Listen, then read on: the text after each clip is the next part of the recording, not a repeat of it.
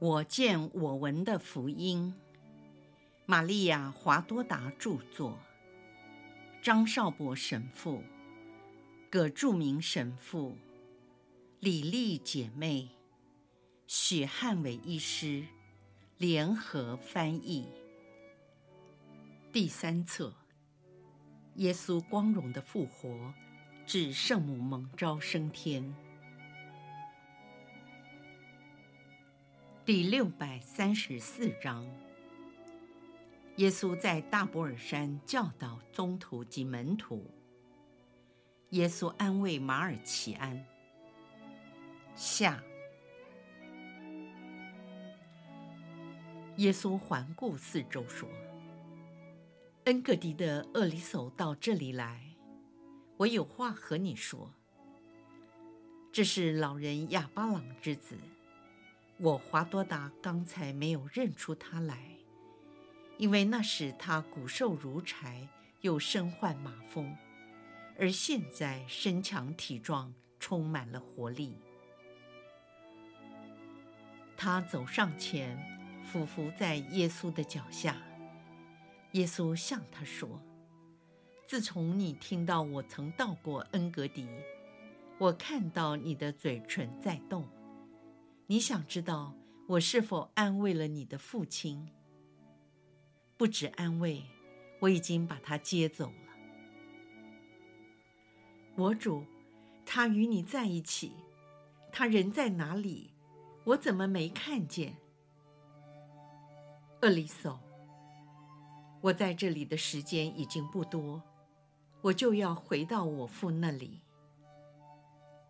主，你是说？我父亲已经死了，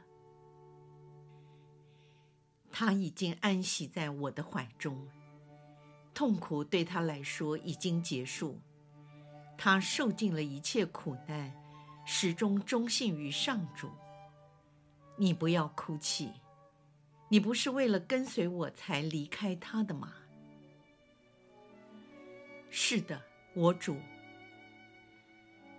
你的父亲已同我在一起，所以你跟随我，就好像仍然在你父亲的身边。他是什么时候、怎么过世的？在你父亲的葡萄园中，在那里，他曾经第一次听到有人谈论耶稣。你的父亲提醒我，有关去年他所祈求的事。于是我说：“来吧。”他便在幸福中安详过世，因为他知道，他的幸福是你放弃了一切来跟随我。请你原谅我若哭泣，因为他是我的父亲。耶稣按手在他头上，安慰他说：“我明了人间的痛苦。”然后转身向门徒们说：“你们有了一位新的伙伴，你们要爱护他，因为是我把他从麻风病中抢救出来的，要他为我服务。”然后说：“厄里亚，到我身边来，在这些弟兄之间，不要害羞的像个陌生人一样。”过去的一切已经消失无踪，还有你，扎加利亚，你也过来。你曾经为了跟随我而离开了父母。你和秦里约的若瑟都加入七十二门徒的行列吧。你们都堪当得起，因为你们曾经为了我的缘故大胆抵抗权势。还有腓利和你，你不希望别人再喊你的名字尤达斯，因为你觉得这个名字非常恐怖。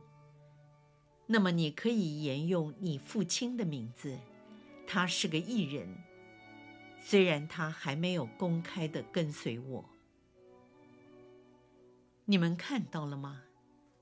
我不拒绝任何怀有善意的人。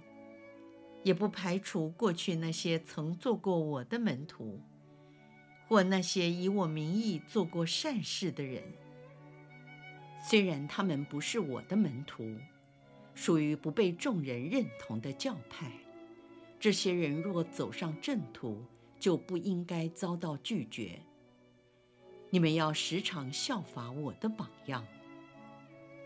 我将这些人与我原先的门徒结合起来，因为天国之门为所有怀有善意的人是敞开的。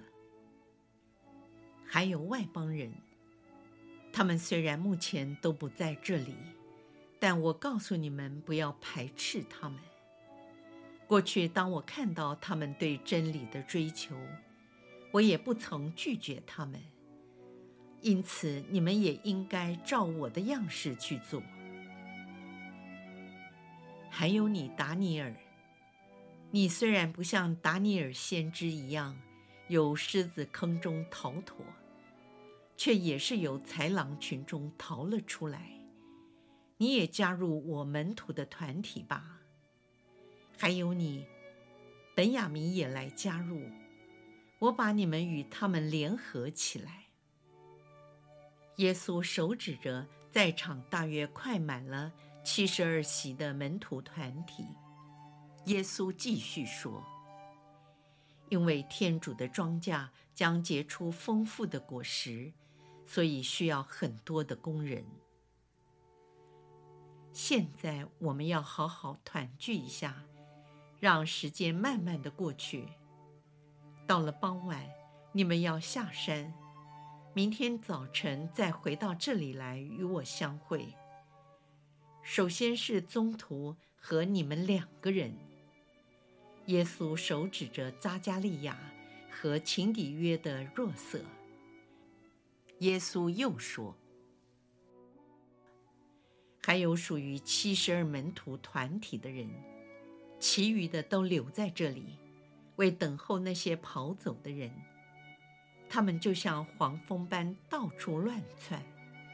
当他们回来时，你们要以我的名义告诉他们，不要做个不顺服的孩子，这样是找不到天主的，并且通知所有的人去博达尼等候，没有一个例外。时间是五旬节前的二十天，不然以后便再也见不到我的面了。现在大家都坐下休息片刻。宗徒们跟我来，离开群众稍微远一些。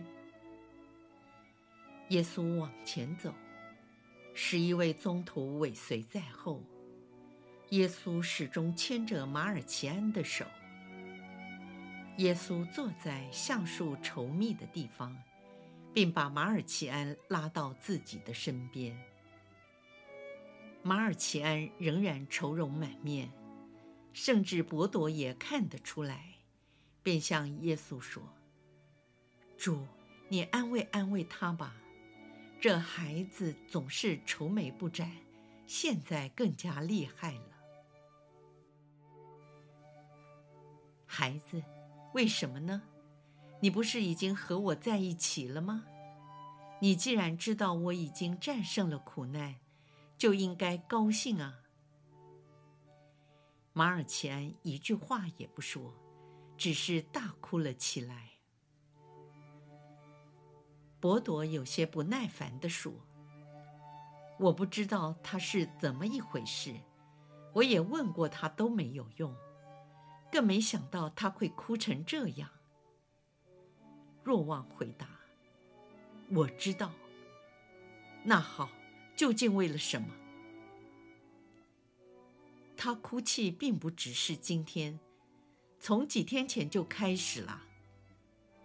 啊，我也注意到了，为什么呢？若望面带微笑地说：“主知道，我敢确定，只有主的话才能安慰他。这是真的，我知道。”我也知道马尔奇安是个好门徒，但到现在他还是个孩子，他还不能看清事实的真相。孩子，你在众门徒中是我钟爱的一个，难道你没有看见我到各处去，是为了加强那些性德摇摆不定的人吗？为了赦免一切悔改的罪人，接纳临终的人，并去为那些软弱的人，消除他们因接受不正确的言论而遭受的毒害，以怜悯的心或以严厉的态度，去答复那些还有意向我挑战的人。对那些坚持说我并没有复活的人，且以我的灵在来证实我已真的复活。这样说来，我是否需要急着显现给你这样的好孩子呢？你的信望爱三德，和你坚定的意志，以及你听命的精神，我都知道。如果显现给你，那只是短暂的时间。事实上，将来你还有很多的机会跟我在一起，就像我们现在一样。此外，只有你在所有的门徒中，要和我一起补行逾越节。你看到这些人没有？他们已经度过了他们的逾越节，尝到了羔羊肉、无酵饼和葡萄酒的美味。但是事后呢？他们所享受过的东西，在随后都变成了灰烬、苦胆和酸醋。可是孩子，我和你，我们要愉快地庆祝我们的逾越宴席。它甘美无比，有如蜂蜜，而且历久弥新。那些曾经哭过的人，现在要欢欣鼓舞。那些已经庆祝过逾越节的人，不能奢望再庆祝了。多莫低声说：“是真的，那一天我们都不觉得喜乐。”马豆也说：“是的，那一天我们都心惊胆战。”犹大打赌说。那一天有很多的猜疑和愤怒，在我们心中翻腾不已，至少我是这样。所以你们大家都想补行逾越节。伯多说：“是的，主。”节庆前，你曾抱怨女门徒和你的养子没能参加逾越节的宴席。现在你又抱怨那些曾经参加过逾越节的人并不喜乐，现在应该享受这次的喜庆了。是的，我真是个罪人。我是同情人的天主，我愿意你们都围绕在我的左右，不仅是你们，还有所有的女门徒。拉扎路将会再一次热情地款待我们。腓力，过去我所以不愿意你的女儿和你们的妻子，还有米尔大和纳奥米，以及和他们在一起的那些少女，还有马尔奇安来，因为耶路撒冷在那几天确实不是他们该去的地方。腓力说。是的，那几天他们不在，也的确是件好事。如果他们在的话，我们那种懦弱无能的丑态，便暴露得一清二楚。闭上你的嘴，伯多，这些丑事已获得了赦免。伯多说：“是的。”这事我也跟我的养子说过，我以为那是他闷闷不乐的主要原因。每一次当我坦白过后，我的内心便感到轻松许多，好像挪去了压在心中的石头。而且每当我放下身段，就觉得被宽恕的越多。但是，如果马尔奇安的忧愁是因为你只显现给别人，马尔奇安说：“就是这样，没有其他的原因，父亲。现在你应该快乐一点。耶稣爱你，他就是爱你，你该看得出来。有关第二次逾越节的事，我告诉过你了。”马尔奇安承认地说。